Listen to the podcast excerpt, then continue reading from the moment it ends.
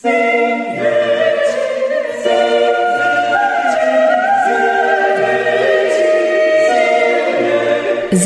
der Podcast aus Liebe zur Chormusik. Hallo und herzlich willkommen zu Singet, dem Podcast aus Liebe zur Chormusik. Ich bin heute im Kölner Dom, in der Spitze des Kölner Doms in einem wunderschönen Musiksaal mit Stefan. Hallo Stefan. Hallo. Und mit Jan Schumacher. Hallo, Hallo. Jan. Jan, äh, ich habe ähm, ähm, geschaut, was du so machst und du bist Universitätsmusikdirektor der Goethe-Universität zu Frankfurt am Main. Ich hoffe, ich habe das Ja, genau das so war richtig perfekt, ausgesprochen. Ähm, du bist äh, der äh, Dirigent und auch Gründer, Gründungsmitglied auf jeden Fall der Kamerata Musica Limburg. Du bist Dozent und du bist auch Autor verschiedenster Werke. Mein Lieblingsband sicherlich Spielen Sie doch was Sie wollen. da kommen wir vielleicht noch drauf. ähm, wir verraten mal dem Hörer noch nicht, Nein, nein, was ist in welchem großartigen ähm, ähm, musikalischen Feld du dich da bewegst. Und du bist ähm, auch ähm, Jurymitglied, ähm, jetzt auch Vorsitzender des Beirates, äh, Chorwettbewerb in, in Deutschland. Nee, deutschen Musik. Deutscher Musikrat, genau, deutscher Genau. Chorwettbewerb, ja. Sehr kompliziertes Wort. Ja. Äh, ähm, und Stelle, ähm, da können wir vielleicht auch noch drüber sprechen. Und ähm, genau, wir sind hier zusammengekommen. Wir haben schon viel gequatscht, deswegen muss ich ein bisschen schauen, wie wir wieder reinkommen. Meine erste Frage ist, aber wie bist du eigentlich zur Chormusik gekommen? Ja, das ist eine ganz gute Frage. Also ähm, ich komme aus der Nähe von Limburg an der Lahn und äh, in Limburg gibt es die Domsingknaben mit dem äh, musischen Internat in Hadamar, wobei äh, es das in der Form, wie es das damals gab, heute nicht mehr gibt.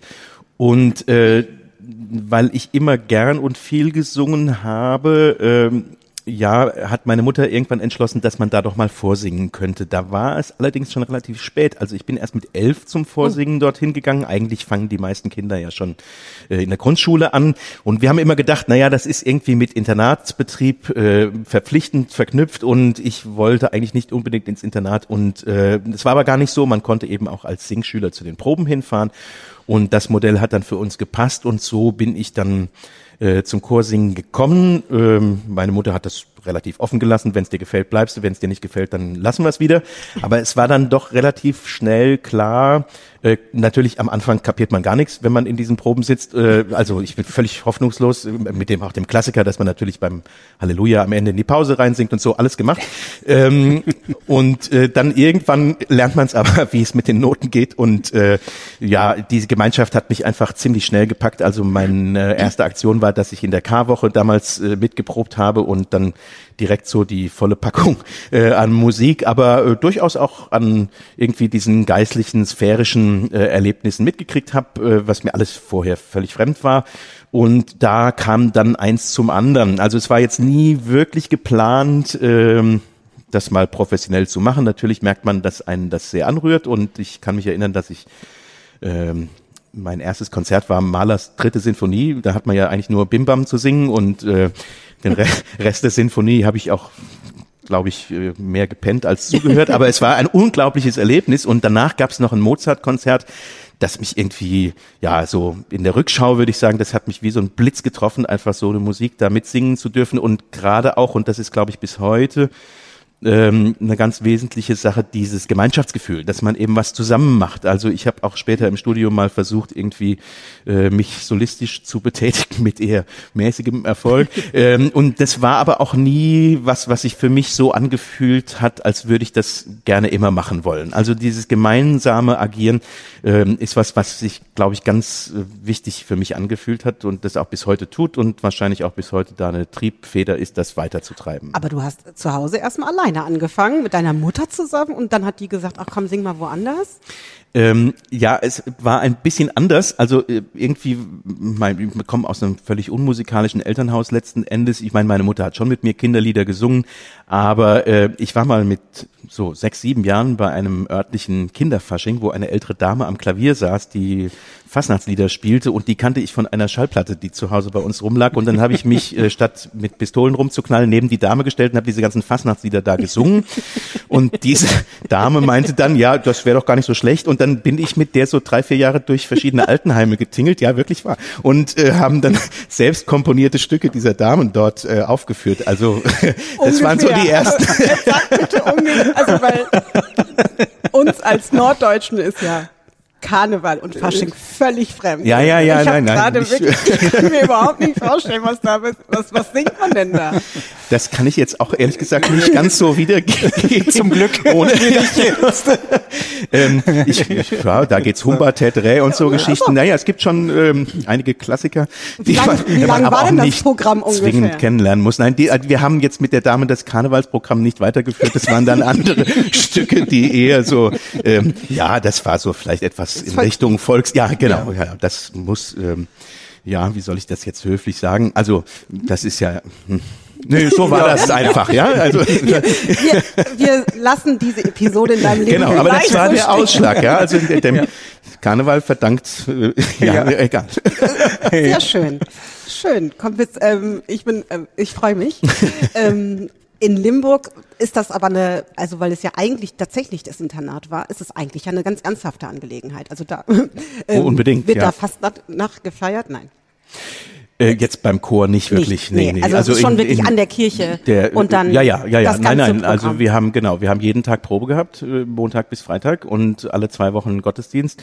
Mhm. Und äh, ich kann mich an ein Jahr erinnern. Es gab dann am Ende immer so einen Jahresbericht. Also es kam auch mal vor, dass wir so eine Gesamtzahl von Auftritten von so 110 äh, Konzerte, Auftritte und alles Mögliche hatten. Also das war schon äh, eine Fulltime-Sache. Wobei es interessanterweise so ist, dass man das als Kind, wenn es einem ja Freude bereitet, ähm, nicht als Belastung empfindet. Überhaupt nicht. Also im Gegenteil, ich bin da einfach unglaublich gern hingegangen und äh, also diese ganzen Dinge, die man heute ja auch in Studien nachlesen kann, dass es der Gesundheit förderlich ist und so weiter. Also ich habe das auch teilweise selbst erlebt, dass ich zu den Proben gefahren bin. Ich hatte irgendwie Kopfschmerzen. Meine Mutter noch gesagt hat, komm, wir fahren wieder heim. Und ich sage, nee, ich will da unbedingt hin. Und nach anderthalb Stunden Chorprobe ging es mir perfekt. Also äh, das ne, war einfach eine Sache, die man unglaublich gern und die Erlebnisse. Wir sind jedes Jahr zweimal auf Konzertreise gewesen und man hat natürlich auch äh, ein unglaubliches Repertoire schon gesungen, wenn man aus so einem Knabenchor rauskommt. Und ich würde auch behaupten, dass wenn man solche musikalischen Dinge ja quasi mit der Muttermilch aufsaugt, äh, etwas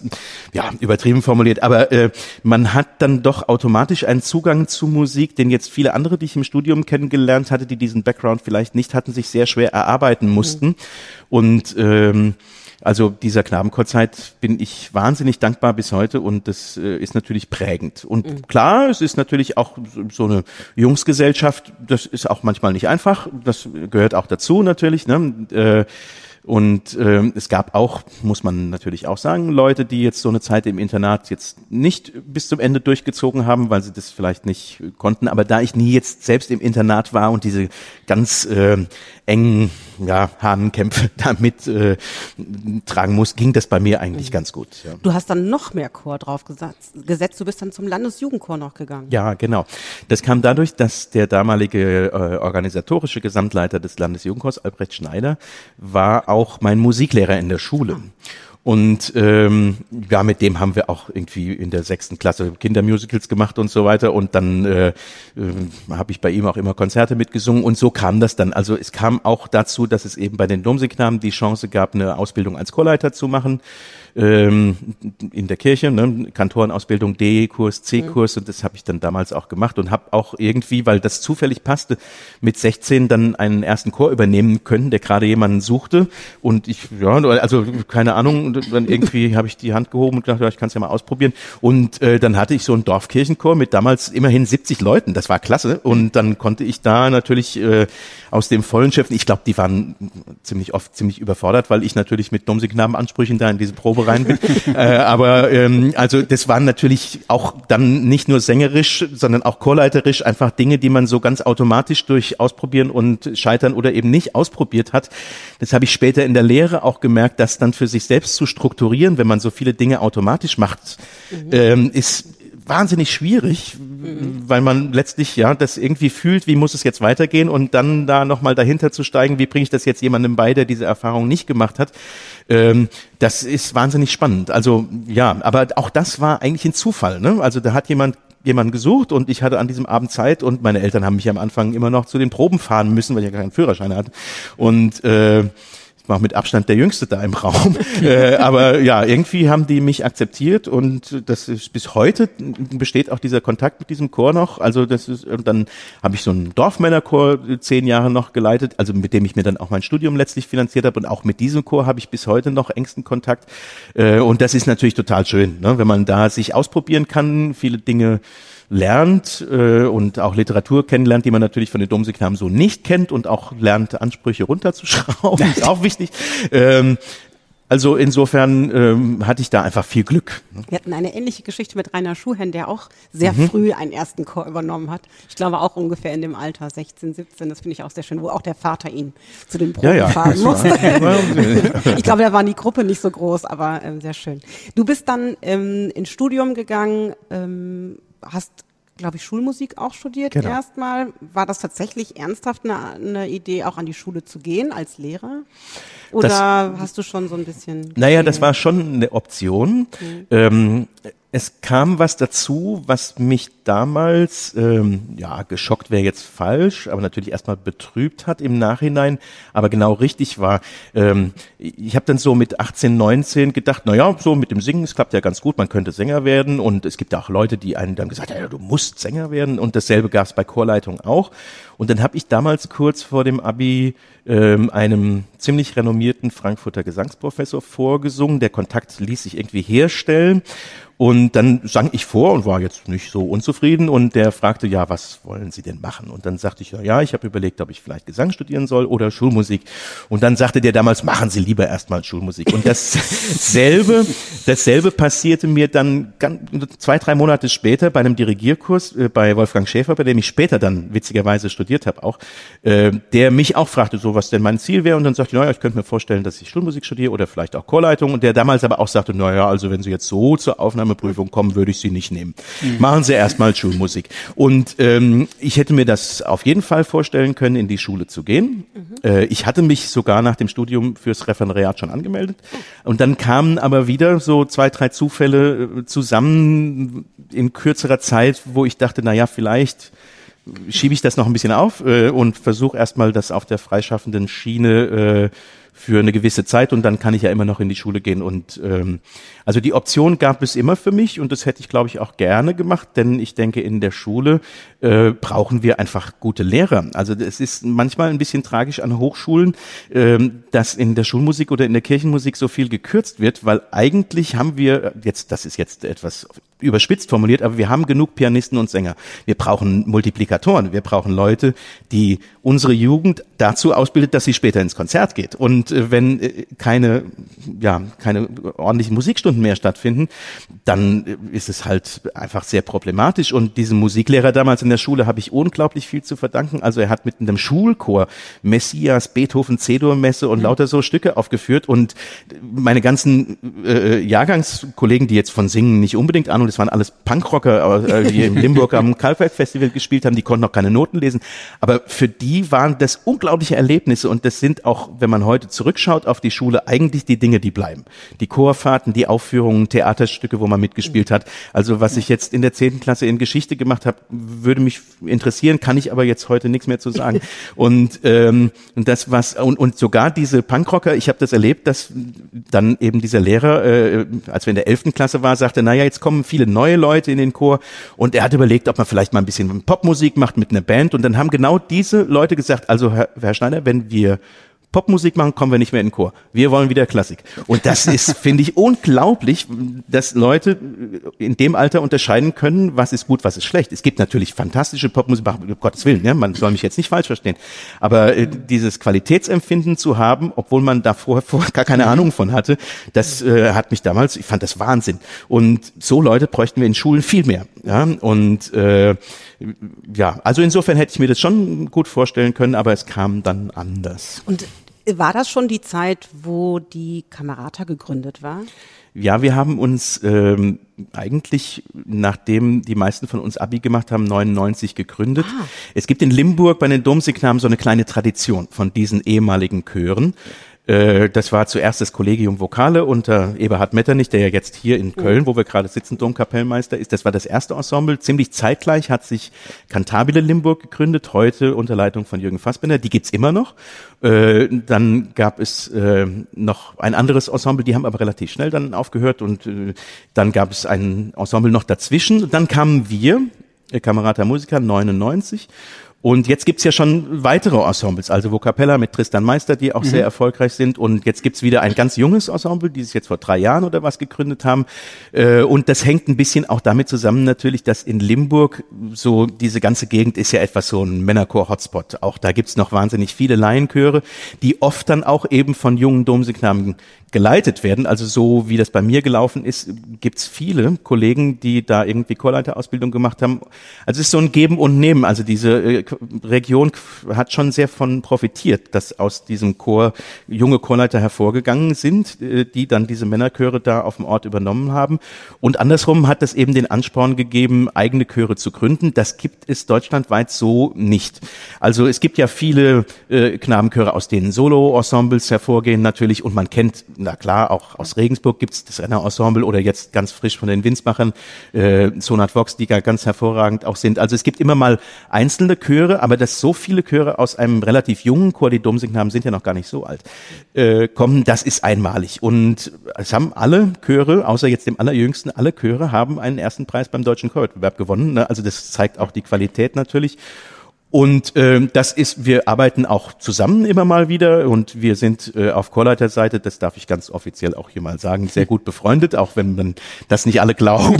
äh, und natürlich ist, äh, beäugt man sich gegenseitig in den Ensembles mit einer fruchtbaren Konkurrenz, will ich mal sagen. Aber es ist doch, wenn man sich sieht, immer wieder total klasse und da sind schon einfach äh, Freundschaften und auch über die Ensembles, die da bestehen und äh, ehemaligen Ensemble, äh, ehemaligen Treffen der Domsignam sind immer ein absolutes Highlight.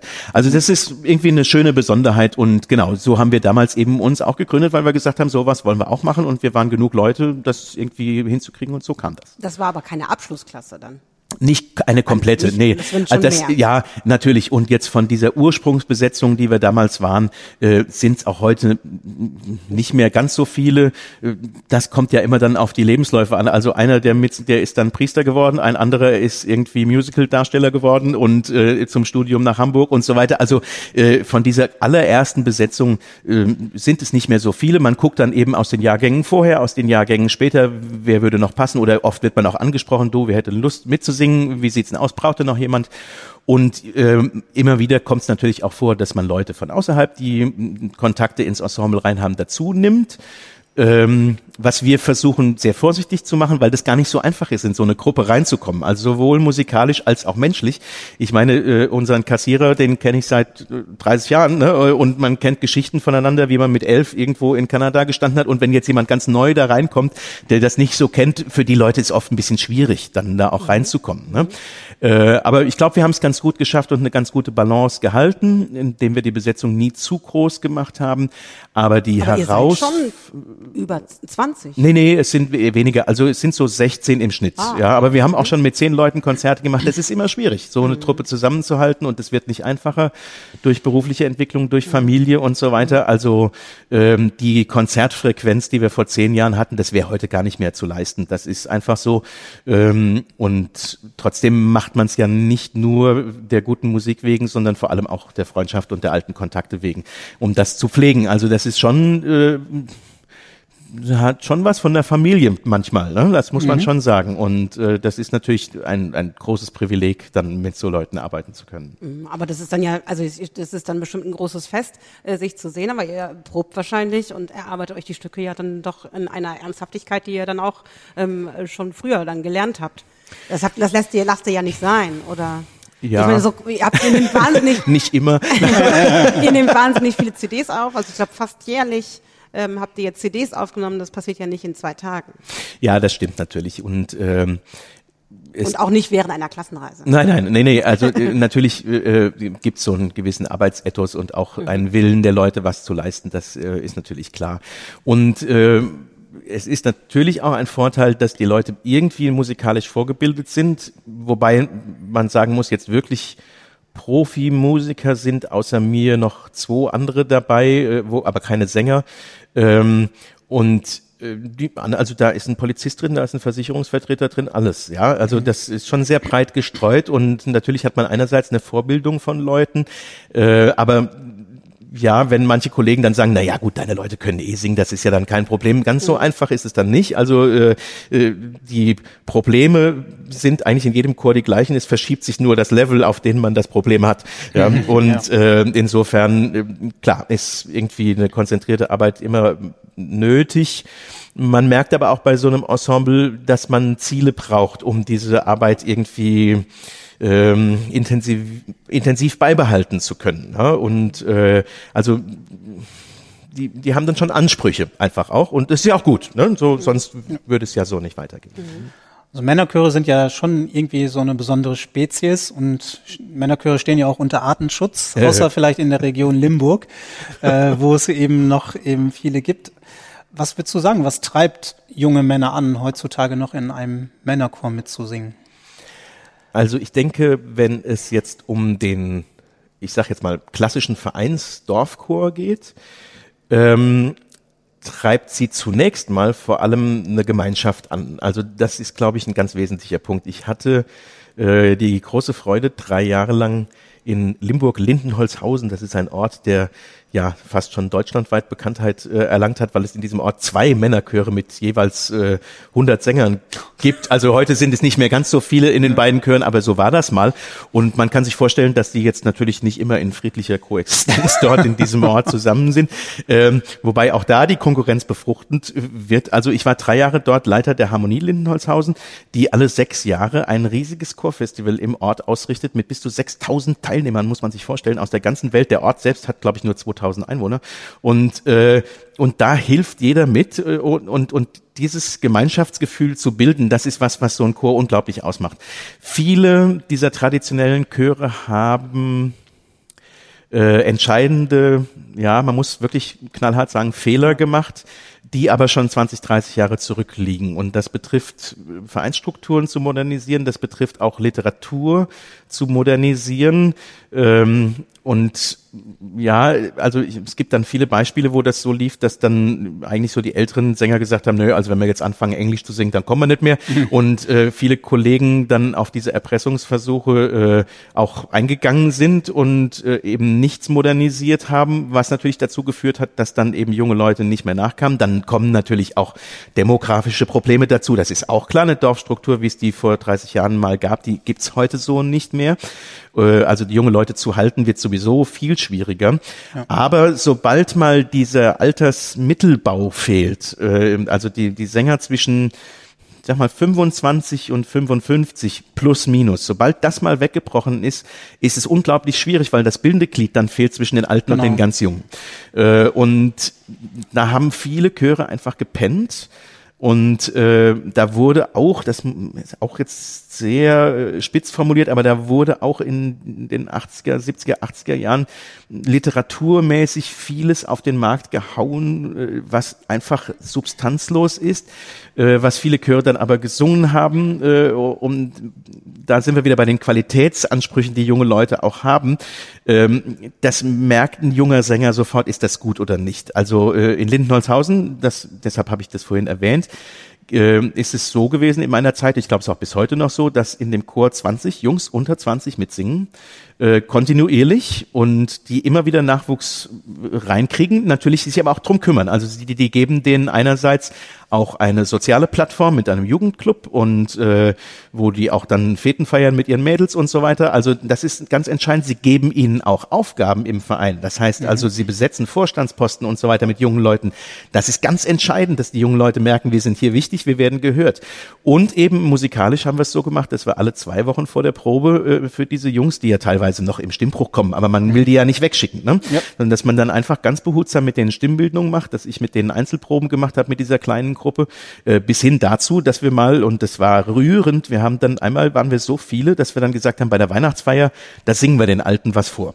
Und, äh, und dann habe ich damals so gesagt, wie wär's, da könnte man doch mal irgendwie was Flottes, so ein Poppiges irgendwas singen. Und dann haben die gesagt, nee, also Entschuldigung, das ist doch Mist. Lass uns den lieber in Schubert hier so irgendwas. Also die wollten dann wirklich ne, so viel, also zum, zum Erkennen der Qualität. Also die haben gesagt, nee, wir wollen da jetzt wirklich was. Und als wir das gemacht haben bei dieser Weihnachtsfeier, äh, äh, haben da 60 ältere Herren Tränen in den Augen gehabt, weil sie gesehen haben, unseren Chor, den wird's noch geben. Wir haben einen Nachwuchs, der existiert. Also und dieses Wahrnehmen wiederum der Älteren führt natürlich dazu auch, dass die sich ganz anders dann kümmern und um die Integration der jungen Leute kümmern. Also in diesen Vereinen, wo das irgendwie gesund geblieben ist. Klar, in dem Fall ist es jetzt ein Riesenchor, aber das gibt's auch in kleineren Chören bei uns in der Gegend noch. Ähm, ist das ganz toll und äh, führt auch dazu, dass solche Chöre nach wie vor in diesen dörflichen Strukturen auch eine ganz entscheidende Rolle spielen. Also da wird nach wie vor irgendwie bei Goldhochzeiten, bei Beerdigungen äh, musikalisch beigetragen. Das ist natürlich auch alles nicht mehr so einfach wie früher, aber äh, das wird versucht irgendwie beizubehalten und äh, und solange das alles eingebettet ist und musikalisch qualitativ einfach, also wenn wir uns wirklich gute Chorleiterkollegen in der Limburger Gegend angucken, die haben eigentlich keine Nachwuchsprobleme und haben alle Chöre, die wirklich auf einem sehr, sehr guten Niveau noch singen. Ich meine, das gilt für gemischte Chöre genauso, das gilt ja, für alle Chorgattungen, ne? Aber bei den mit den Kirchenchören unbedingt, Prinzip, ne? unbedingt, ja. Und aber bei den Männerchören hat man natürlich jetzt diesen Wechsel ganz eklatant gemerkt, ja. ja. Und äh, ich denke, es wird nach wie vor gerne gesungen. Die Leute wollen singen, äh, junge Leute wollen singen. Also jedes Argument, die jungen Leute wollen doch gar nicht mehr, ist völlig, völlig Schwachsinn. Das sehe ich an meinen Unikören, äh, an zwei Universitäten, wo wir regelmäßig mit bis zu 150 Leuten singen. Also natürlich wollen junge Leute singen, aber es ist wie in anderen gesellschaftlichen Bereichen, auch im Sport ist es ja dasselbe eigentlich hat jeder in so einer Leistungsgesellschaft ein bisschen den Anspruch, dass sein Hobby dann doch auch irgendwie ein bisschen was ne, Fundiertes genau. ist oder irgendwas mitgibt. Und das ist ja auch m, eigentlich zu Recht so. Ja? ja. Sag mal, ähm, ihr habt ja von der Besetzung her eigentlich eine klassische Männerchorbesetzung, wie man sie jetzt so in Deutschland zumindest kennt. Ja. International gibt's ja sehr erfolgreiche Männerchöre Chöre wie The Sixteen oder Aleron aus von den ja. Philippinen. Die arbeiten ja alle mit Countern, also ja. Männern, die auch in Sopranlage singen können und die natürlich dann ihr Repertoire natürlich extrem erweitern können, weil sie eigentlich das, die komplette Chorliteratur abbilden können. Ähm, spielte das mal eine Rolle für bei euch, in die Richtung zu gehen, oder habt ihr gesagt, nee, wir wollen bewusst äh, die klassische Männerchorbesetzung haben? Ähm ja, also eigentlich hat das bei uns keine Rolle gespielt. Ähm, es ist nett, dass du alle Ronnen ansprichst. Ich, ich äh, werde nächstes Jahr zu denen äh, auf die Philippinen fahren. Die haben mich eingeladen für äh, einen Dirigierworkshop und wir werden auch ein Konzert zusammen machen. Und wenn die das aufführen, ist das natürlich total überzeugend, ja. Also da gibt's überhaupt nichts. Und auch äh, zum Beispiel, weil ich vorhin schon mal Sonat Vox angesprochen habe, das Ensemble äh, ehemaliger Winsbacher, auch die haben zwei Sänger drin, die äh, in Altus und äh, drüber hinaus Lage singen können. Ähm, das haben wir so nicht gemacht. Ich muss ganz ehrlich sagen, also ich respektiere jeden, der das macht und ich finde das auch faszinierend. Äh, und es ist aber in meinem Fall so, dass das meiner Klangvorstellung, die ich von solchen Stücken habe, nicht entspricht. Ähm, denn ein männlicher Sopranist oder Altus ist dann doch was anderes als eine Knabenstimme, so ja. wo es original herkommt. Äh, und wenn ich jetzt, das war mal bei einem Wettbewerb der Fall, äh, ich glaube sogar von Aleron, als ich in der Jury saß, dann haben die Sico Servus von Palestrina gesungen und dann, ich habe eine andere Klangvorstellung von so einem Stück als mit einem männlichen Sopranisten oder Altisten. Also da bin ich, äh, ja, weiß auch nicht. Äh, also es geht nicht so an mich ran. Wie gesagt, also ich finde es faszinierend, wenn das gemacht wird, aber mir fehlt da die Farbe, die ich mir vorstelle, auch eine Flexibilität, die ich mir vorstelle und letzten Endes auch ein bisschen, äh, äh es ist ja auch eine, eine Frage des Gesamtbalance des Klanges, ne? weil diese Männerstimme da oben ist dann unter Umständen doch sehr durchschneidend mhm. und wenn das nicht absolut perfekt ist, ist mir das klanglich nicht äh, äh, rund genug. Also wir haben das bis jetzt nie gemacht. Ähm, ja. Wir haben aber auch nicht unbedingt jetzt Leute, die dazu ausgebildet sind oder das jetzt dezidiert könnten. Es gibt die ähm, Tradition in Deutschland auch nicht und so. Genau, bei uns gibt es das einfach nicht ja. so stark und äh, ich, klar, wenn man jetzt in England mit so einem System äh, ja. groß geworden, ist, dann, dann bietet sich das anders an, wie die Kingsingers oder auch Chanticleer aus Amerika genau. das machen. Ne? Also ganz toll, ich ziehe alle Hüte, die ich habe, aber für mich kommt es nicht in Frage. ja. ja. Ähm, eine andere Sache ist ja, wenn man jetzt in der klassischen Männerchorbesetzung singt, ist der Satz ja immer relativ dicht, weil die Stimmen ja nahe beieinander sind und natürlich auch immer in der Tiefe, was das Durchhör oder die Durchhörbarkeit natürlich nicht so äh, von vornherein gibt. du arbeitest ja auch mit anderen gemischten Chören und hast natürlich auch äh, genug Erfahrung mit anderen Chören, also außerhalb Männerchören meine ich jetzt, gesammelt. Arbeitest du mit Männerchören anders, was, was die klangliche Ausrichtung anbelangt und die Durch, Durchhörbarkeit? Muss man auf andere Dinge achten? Ja, das ist eine sehr gute Frage. Ähm ich glaube, am Ende äh, empfinde ich den Unterschied als gar nicht so groß, aber es ist tatsächlich richtig, dass es schwieriger ist beim Männerchor. Es kommt auch immer ein bisschen auf die Kompositionen natürlich an. Also ja. ich nehme als Beispiel immer ganz gern äh, die Bearbeitung der sechs geistlichen Gesänge von Hugo Wolf, die Max Reger angefertigt hat für Männerchor. Also mhm. prominenteste Komponisten vertreten. Äh, und die sind in diesem unglaublich tiefen, also die sind ja schon im gemischten Chor unglaublich harmonisch dicht. Ne? Und mhm. das ist in der Männerchorfassung so schwierig darzustellen und äh, da merkt man dann schon unter Umständen auch so ein bisschen die Grenzen des Genres. Also es gibt natürlich auch Chöre, die das sehr gut singen können, keine Frage. Ähm, aber da tut man sich schon sehr schwer, das durchhörbar zu machen. Also wahrscheinlich braucht man tendenziell etwas länger, um auszubalancieren, um auch äh, die äh, Akkorde durchzusprechen und äh, die Wichtigkeit der jeweiligen Stimmen und Töne äh, auszutarieren. Ähm, das ist schon richtig. Auf der anderen Seite ist es so, dass natürlich der Männerchor an sich gerade wegen dieses engen Satzes äh, von vornherein etwas runder klingt. Also äh, dieser Männersatz, der hat sofort irgendwie eine obertonreiche Färbung, die jetzt, also ich äh, habe das auch, hoffentlich versteht man das jetzt nicht falsch, wenn ich das so sage, aber ähm, wenn man einen Frauenchor nimmt, der genauso gut singt wie der Männerchor, der daneben steht, klingt der Männerchor immer besser, was einfach an den Obertönen liegt, ja. Und äh, da hat man dann wieder Vorteile, ja. äh, äh, wenn es um diese Klanglichkeit geht. Also ähm, ja, aber du hast völlig recht, in der Binnenharmonik ist es schon teilweise schwieriger, da irgendwie äh, auf ein gutes Ergebnis zu kommen. Aber ja, kommt immer auch auf die Stücke einfach ein bisschen an. Hm? Ich habe ähm, da, ähm, mich durch die Schubert-CDs äh, ähm, gehört, die oder die Aufnahmen, ähm, die sind ja, sind äh, erstaunlich, wie viel Schubert für Männerchor geschrieben hat. Das wusste ich nicht. Ja, wir waren auch etwas überrascht. also ähm, viel.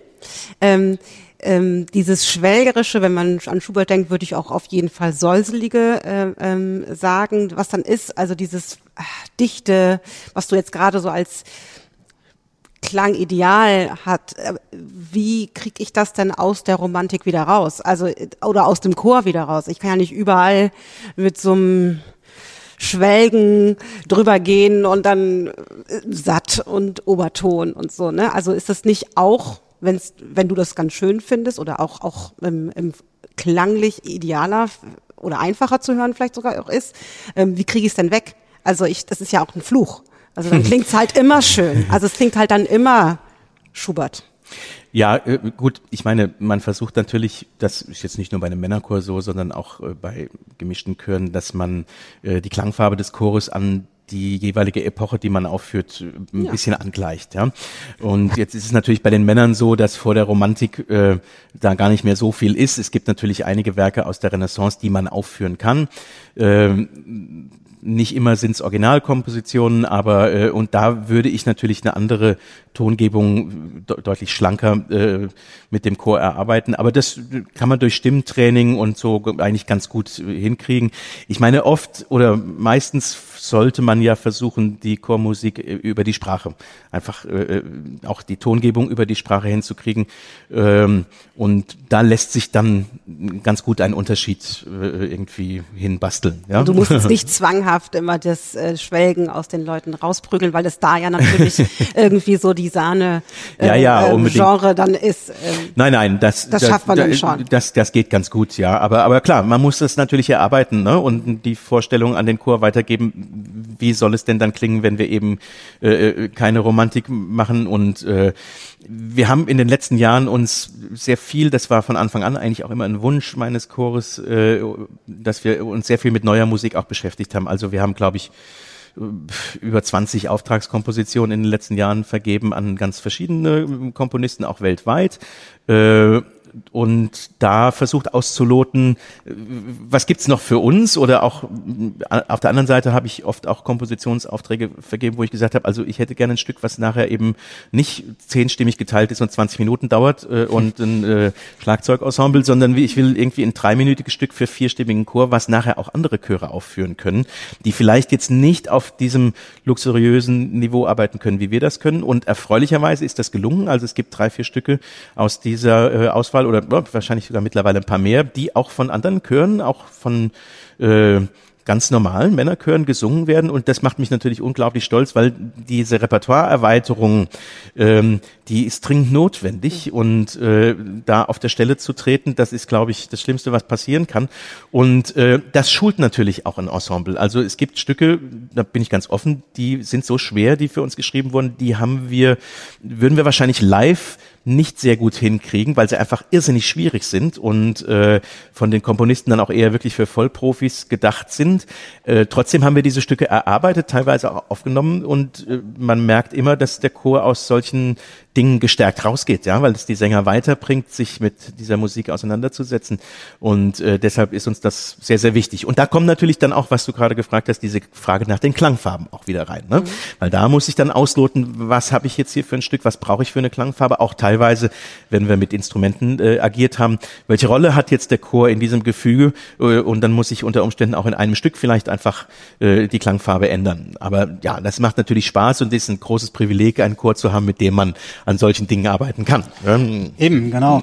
Also ich glaube, das Repertoire ist wirklich auch noch eine entscheidende Frage bei mhm. den Männerchören, denn ich meine, gut, ihr seid jetzt ein wirklich ein Hochleistungsmännerchor, wenn man das so sagen kann, aber so Land auf, Land ab, die Männerchöre, ähm, ich habe so den Eindruck, dass die in ihrem gesetztem Repertoire ziemlich noch feststecken. Also vor allen Dingen die Männerchöre, die jetzt auch überaltert sind und so langsam ihre Grenze erreicht haben. Können wir das noch kurz beschreiben? Also welche, ja. wie heißt denn, was genau ist denn dieses festgesetzte Repertoire? Ist das immer so ein bisschen Volkslied, der Jäger aus Kupfalz? ähm, ja, ja, also es geht, es geht tatsächlich ein bisschen in diese Richtung mhm. und äh, natürlich gibt es auch da einige Sätze, die hervorragend ja. gearbeitet sind, die überleben das auch sehr.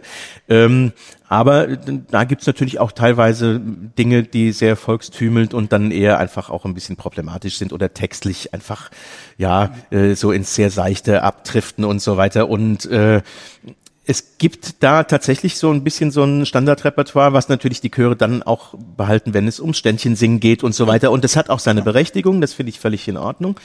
Ähm, und ich nehme mich da gar nicht aus. Also ich kann mich für manche dieser Kitschnummern durchaus auch erweichen. äh, man kann ja auch die irgendwie versuchen, so schön es geht zu singen und andere Sachen muss man natürlich einfach radikal aussortieren.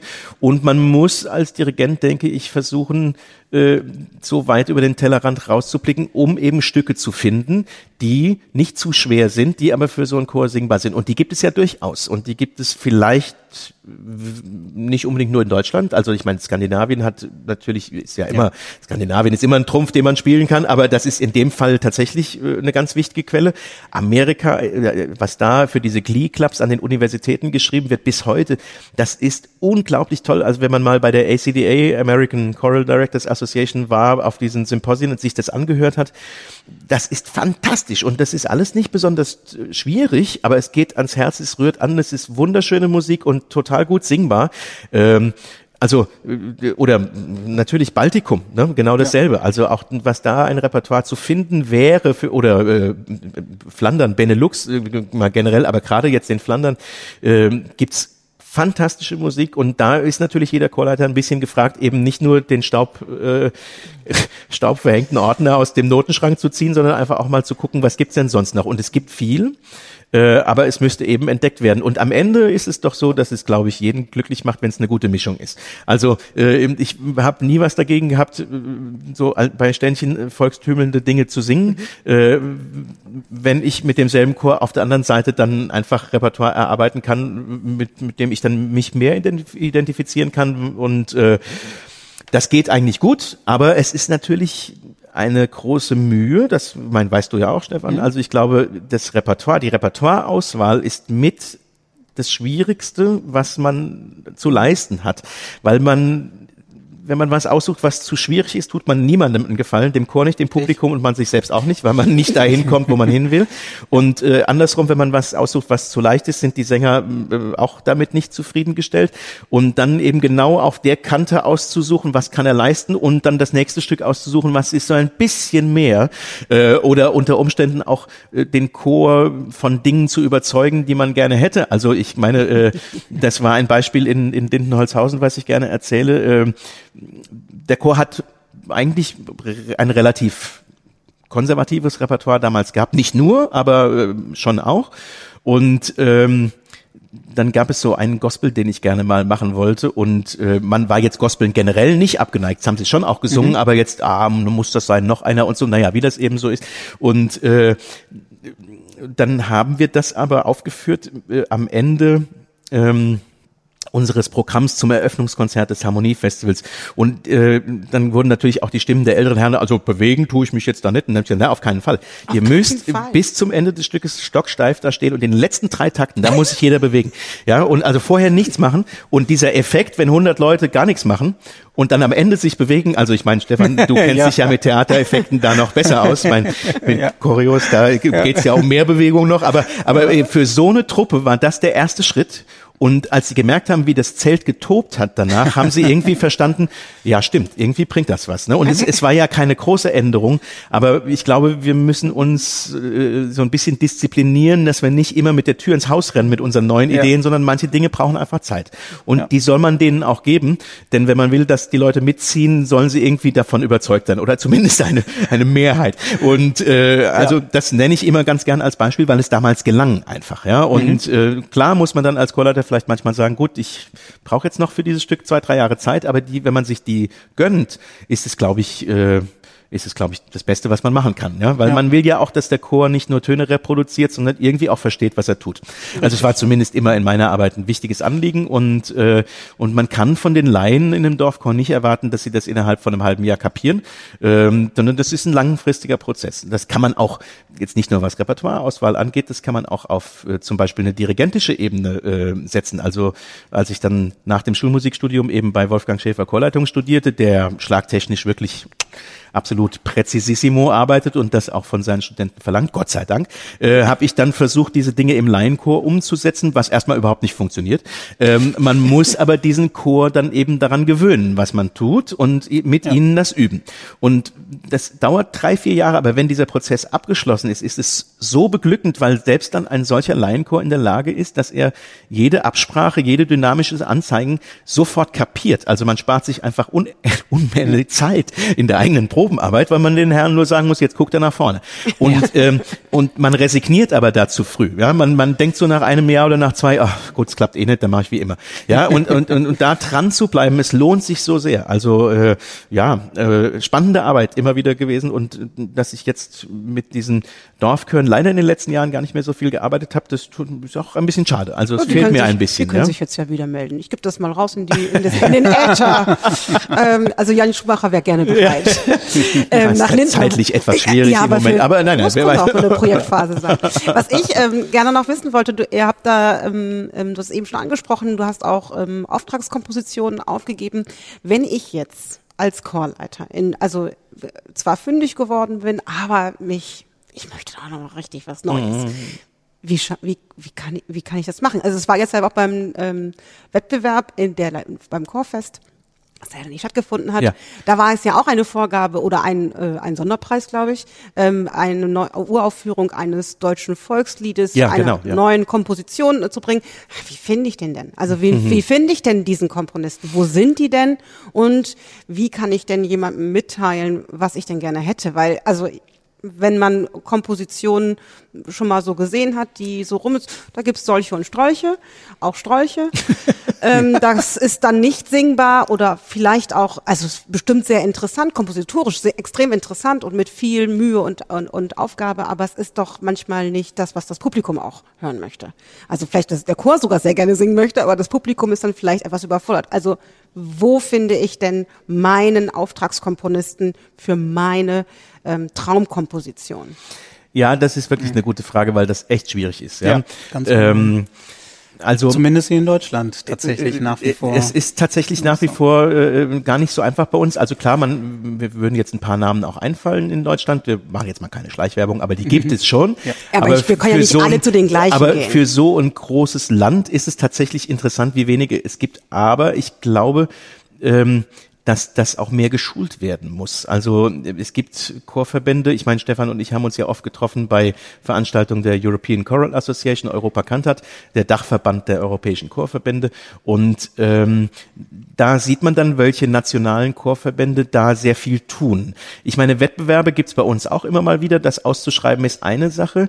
Ähm, aber ich glaube, man könnte sich noch viel mehr trauen oder sollte es tun, wie zum Beispiel die Italiener das machen. Da gibt es jedes Jahr eine äh, Woche einen Meisterkurs für Chordirigenten, wo ein Studiochor zur Verfügung steht, mit dem man das, was man da gemacht hat, gerade erarbeiten kann und seht, funktioniert das überhaupt mit den Leuten, die ich habe? Also das, was ich jetzt aufs Papier bringe, ist Ah, das eigentlich Chordirigent oder machbar? Äh, Chorkomponisten? Chorkomponisten, Entschuldigung, ich habe, äh, Mhm. Entschuldigung, Nein, mein äh, nur, nur zum Sortieren. ja, Verzeihung. Nein, natürlich für Chorkomponisten. Mhm. Also die einen Chor dabei haben, natürlich auch einen Mentor, einen Komponisten, der Mhm. bekannt ist in dem Feld, äh, der ihnen dann Tipps geben kann.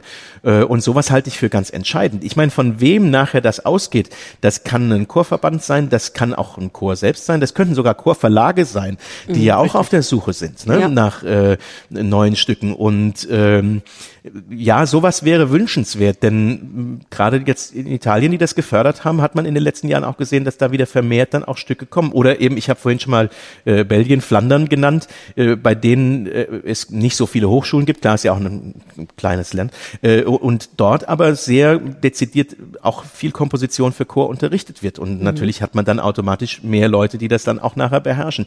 Ja, das wäre zu wünschen, ähm, denn tatsächlich ist es so, dass was du jetzt beschreibst, mir auch natürlich schon passiert ist bei Auftragskompositionen, die ich vergeben habe, dass man dann Sachen zurückkriegt, die einfach äh, schwierig sind oder auch zu viel Arbeit für zu wenig, äh, ja, wie soll ich Ja. das jetzt höflich sagen? Ne? Aber äh, also äh, äh, äh, ja, ja, also es ist irgendwie einfach schwierig und ähm, und das ist dann auch ein bisschen schade eigentlich, weil es, man will ja, oder der Komponist vor allem will ja auch, dass sein Stück aufgeführt wird. Also das ist immer mein Hauptargument gewesen, dass ich gesagt habe, äh, wenn ihr doch wollt, dass man eure Musik singt, dann sollte sie auch irgendwie singbar sein. Jetzt ist es Gott sei Dank so, dass es auch einige Komponisten gibt, äh, mit denen man auch in dem Prozess gemeinsam diskutieren kann. Das finde ich immer toll, dass man sagt, so wir probieren das jetzt mal aus. Ich äh, melde mich nächste Woche, wie es gelaufen ist. Vielleicht stellen wir dann noch da was um oder machen da was. Ähm, das finde ich sehr angenehm. Da gibt es viele, die da sehr offen sind. Das ist ja auch historisch jetzt keine Seltenheit gewesen. Das haben Komponisten Ja, immer gemacht. immer. Ja, äh, also insofern ähm, ist es ja durchaus legitim, da auch, glaube ich, als Dirigent äh, zu sagen, ich glaube, das könnte man, sollte man vielleicht anders machen. Äh, natürlich gibt's Komponisten, die dann verschnupft darauf reagieren, aber dann gut, kann ich auch nichts dagegen machen. Aber äh, ja, du hast schon recht. Wie kriegt man das hin? Wie findet man jemanden? Ich bin oft durch diese Kontakte gekommen, wenn ich in Konzerten irgendwie Stücke gehört habe, die mich irgendwie angesprochen haben oder auf Und dann echt äh, einfach die Leute anzuschreiben, ja, direkt drauf zugehen. muss es einfach machen. Und wenn man dann zu Konditionen findet, die beiden Seiten irgendwie passen, dann ist es super. Das äh, gelingt nicht immer, muss man auch ganz klar sagen. Äh, und äh, da gibt's auch manche, die dann Honorarforderungen stellen, die für mich dann nicht zu leisten sind, äh, dann ist es aber auch kein Problem. Also ich meine, dann hat man es probiert. Äh, ja, und, also äh, vielleicht liegt auch irgendwas in der Ecke, was genau passt ja, aber mich. man äh, wundert sich dann genau. Andersrum Mhm. wundert man sich dann doch, wie oft es eigentlich gut läuft. Und auch bei Komponisten, wo man eigentlich gedacht hätte, oh, das wird jetzt, den fragen wir lieber nicht, weil das viel zu teuer wird, wo man doch am Ende irgendwie eine Lösung findet und denkt, Mensch, das war doch jetzt eine tolle Sache. Und, Mhm. Und es äh, muss nicht immer sofort, also wenn wir, wenn man jetzt, ähm, nur um jetzt nochmal die Scheu zu nehmen vor Uraufführungen, ist ja vielleicht auch zum Erarbeiten vielleicht schwieriger, ähm, wenn ich jetzt nicht auf einem sehr hochklassigen Niveau unterwegs bin. Aber es ist ja oft auch sehr singbar. Also wenn Ja, ich ja. an eure letzte CD denke, die ist ja, da ist, das ist ja tonal. Also das, Genau. das meiste zumindest. Das ist ja nicht so, dass ich jetzt immer was bekomme, wo ich und ein Schlagzeugensemble dabei Ja, haben muss und ähm, die Takte nicht mehr da sind und es sieht aus wie Also eine ganz große Kunst äh, empfinde ich ja. Ich habe mit meinem Frankfurter Uni-Ensembles äh, mal eine Auftragskomposition an einen italienischen Komponisten gegeben. In dem Fall war es dann für Chor und Orchester.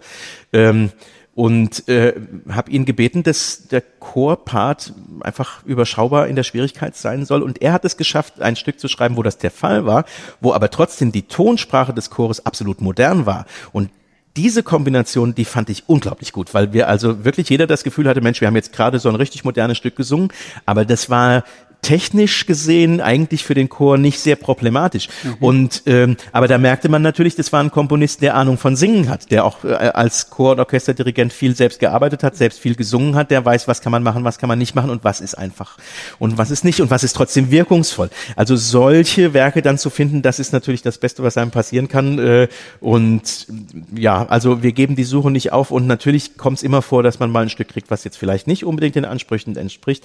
Äh, da kann man dann auch nichts gegen machen.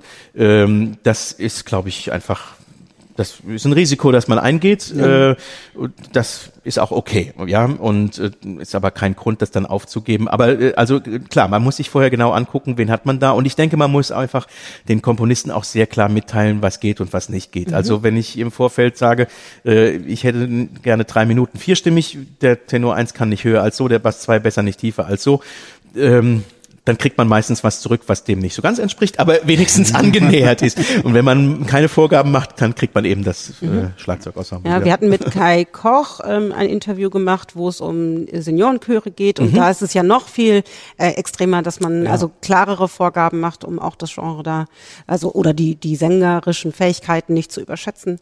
Ähm, und das geht auch da ganz gut. Also die machen extreme Vorgaben. Aber ich glaube, das ist immer noch so ein bisschen so eine Scheu da besteht ähm, und man denkt, uh, so ein Komponist, der ist nicht irgendwo den äh, treffe ich gar nicht. Ja, es ist vor allem so, das habe ich feststellen dürfen und das fand ich extrem spannend als Rückmeldung eines Komponisten. Das war allerdings nicht jetzt mit meinem Männerensemble Kamerata Musiker, sondern das war beim Europa Kantat Festival. Ich durfte ja äh, zwei Festivals sozusagen als Vorsitzender der Musikkommission betreuen und war dann äh, da so ein bisschen verantwortlich für das Gesamtprogramm.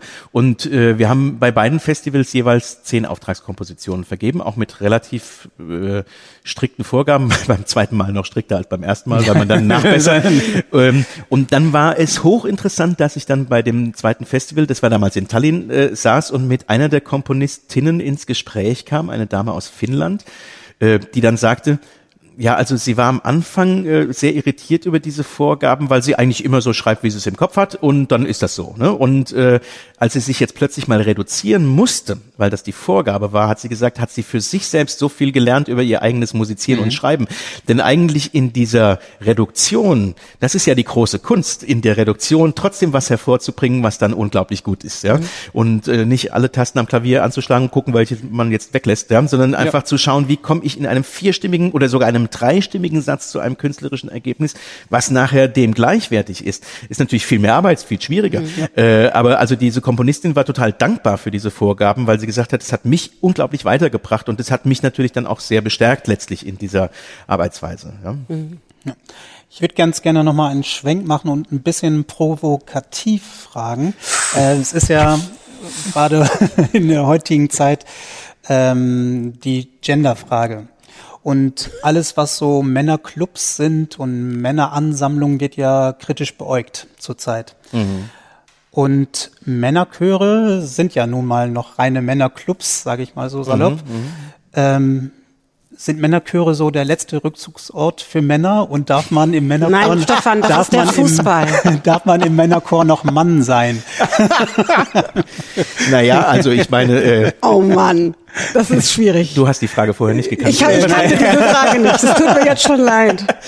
Ja, ähm, ach, also gut, ich weiß gut. nicht. Ähm, nein, nein, die Frage ist natürlich schon interessant, wobei man andersrum natürlich fragen müsste, wie ist es denn im Frauenchor? Ne? Also ja, ich meine, das ist genau. ja jetzt, äh, man kann den Ball ja zurückspulen, darf man im Frauenchor noch Frau sein oder wieder Frau sein oder ja. überhaupt? Ne? Ähm, ich empfinde mich jetzt selbst doch als relativ emanzipiert, so dass ich äh, mit meinem Mannsein meistens sowieso kein Problem habe. Dafür, Beim Männerchor oder sonst auch? Nee, ich, ich jetzt persönlich erstmal. Genau.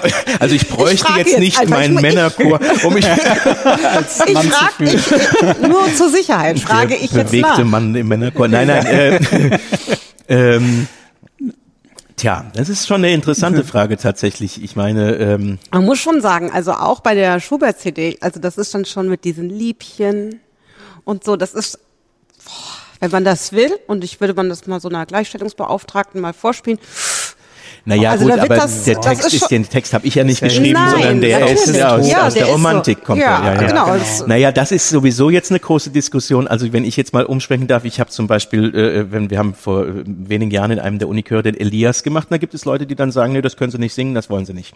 Ähm, das, also diese Diskussion, wenn man das jetzt weiter treibt in alle Richtungen, kommt man, glaube ich, auf keinen grünen Zweig. Was können wir denn da noch singen? Ja, also äh, da, ja, also dann wird es irgendwann knapp. Ähm, Dann kann ich gar nichts mehr auswählen, ohne dass sich irgendjemand dann angegriffen fühlt. Äh, das, äh, also ich muss das ja immer einordnen, in welchem Kontext das irgendwie kommt. Also ja. ich würde jetzt heute vielleicht solche Texte eben nicht mehr verfassen, das ist ganz klar, ja. ähm, aber äh, ja, also das ist in dem Fall dann ein Zeitgeist, ja. Äh, also insofern kann ich bei der Dann, Männerchor. dann steige ja? ich nochmal anders ein, weil ich diese Frage so Kann das irritierend nur ein finde. Männerchor so singen, meinst du? oder? Nee, Nein. nee. Ähm, ich bin gerade, ich bin grad ein bisschen sprachlos. Ähm, ähm, äh, aber meine, meine, mein Ansatz ist, ähm, was ist denn beim Männerchor so los? Also was weiß ich denn nicht, was beim Männerchören so los ist? Ja, ich glaube, da ist jetzt gar nichts Schlimmes los. Sehr schön. Das klingt für das nein, nein, klingt für ich, mich ich jetzt muss sagen, also ich hab, wir haben ja immer wieder Kooperationen auch mit Frauenchören. Aha. Äh, auch eben, äh, die, alle so in unserem Alter sind, äh, zwischen, ja gut, unser Alter klingt jetzt auch ein bisschen blöd. äh, äh, also, äh, und wenn man mit denen abends zusammensitzt, also da wird auch kein Blatt vor den Mund genommen und ich glaube in den Proben auch nicht. Ich denke mal, äh, der, der Unterschied ist jetzt heute da nicht mehr. Ob das jetzt in Dorfchören anders empfunden wird, das kann ich jetzt tatsächlich, obwohl ich da gearbeitet habe, ganz schlecht sagen.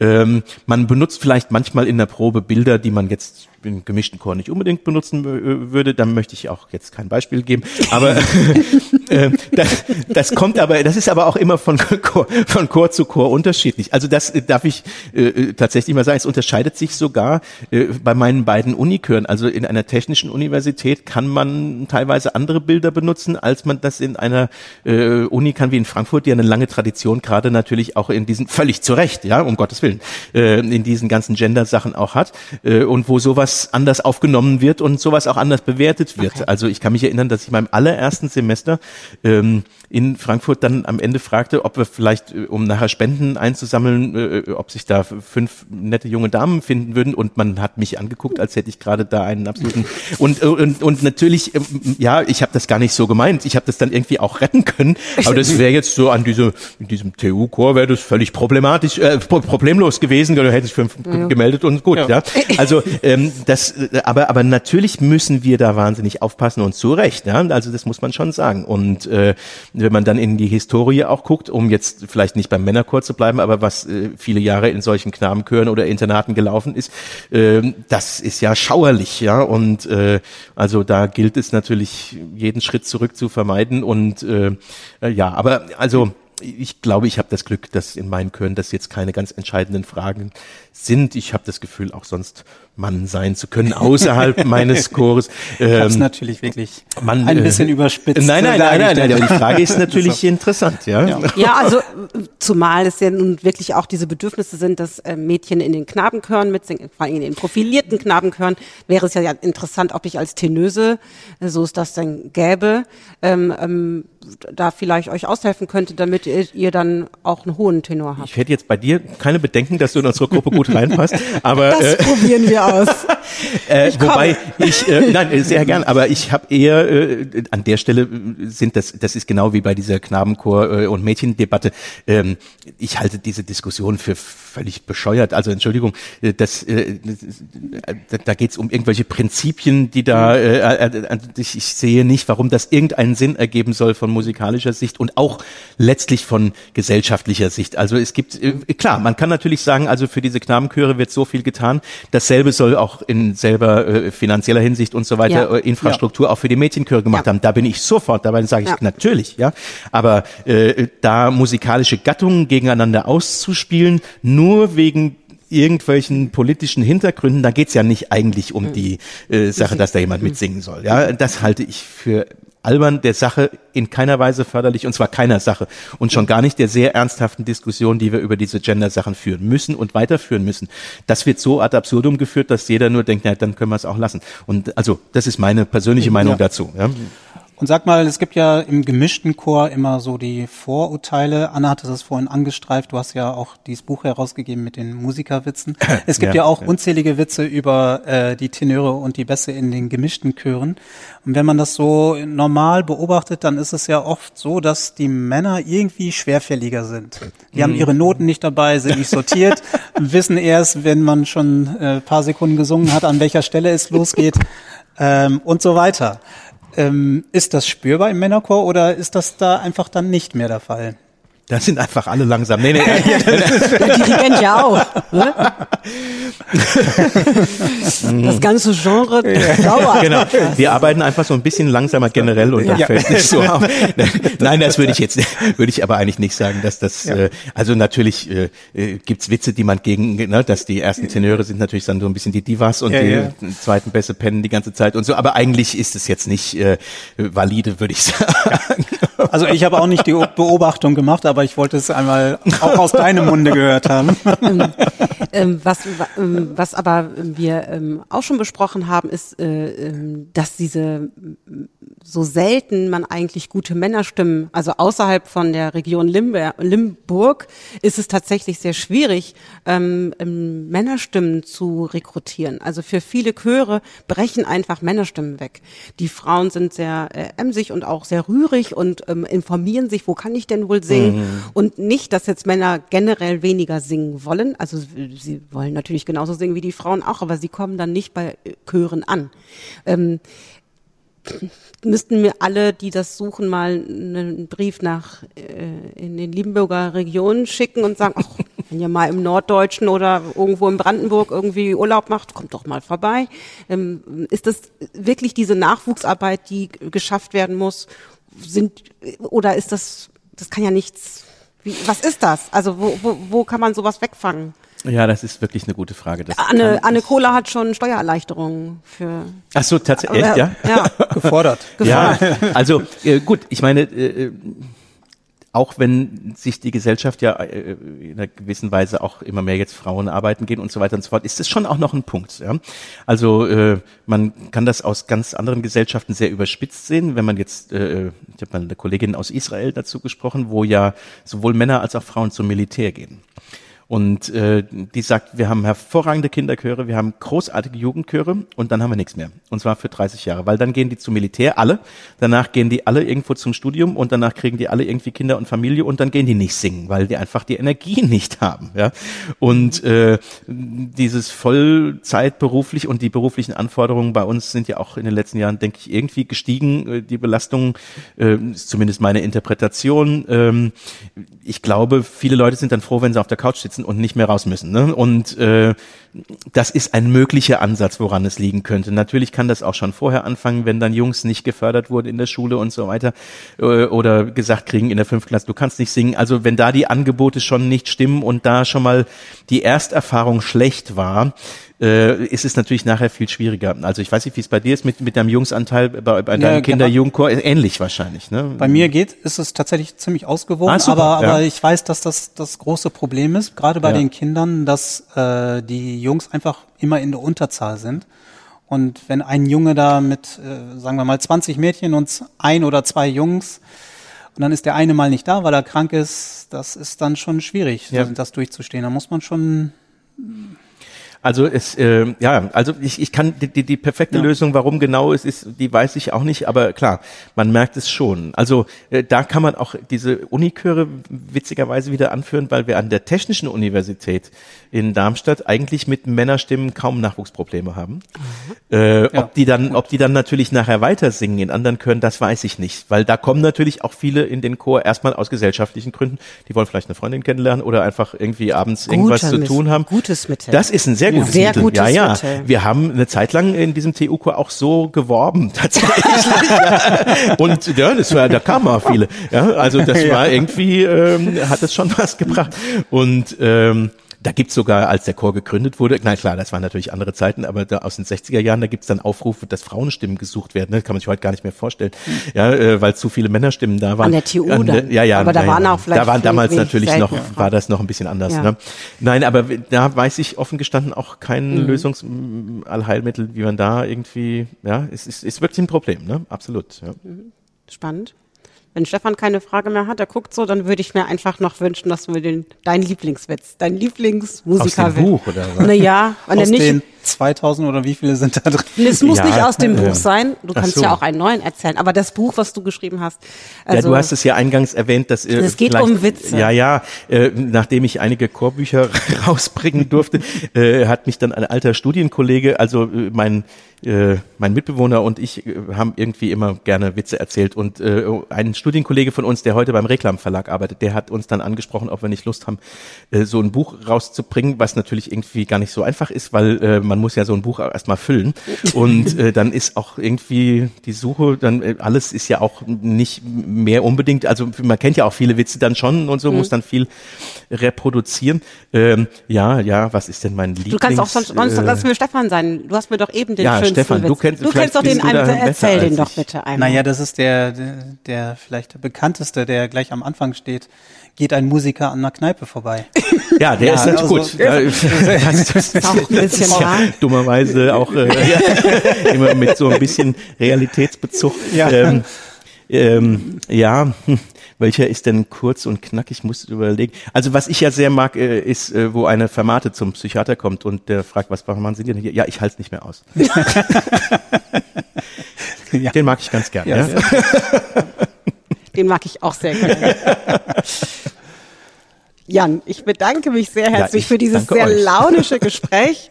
Ich freue mich schon über sehr viele ähm, ähm, Bilder, die ich im Kopf habe. Vor allen Dingen natürlich leider, dass ich jetzt weiß, dass du mit einer Dame Fastnachtslieder gesungen hast als Kind. Das ist einfach für mich das absolut schönste Bild eines musizierenden Kindes. Das werde ich nicht mehr vergessen. Und ich danke dir ganz herzlich, dass du diese Erfahrung mit mir geteilt ja, hast. ich danke euch sehr herzlich für Dank. dieses Ja. sehr schöne Gespräch. danke, danke. Dankeschön. Tschüss.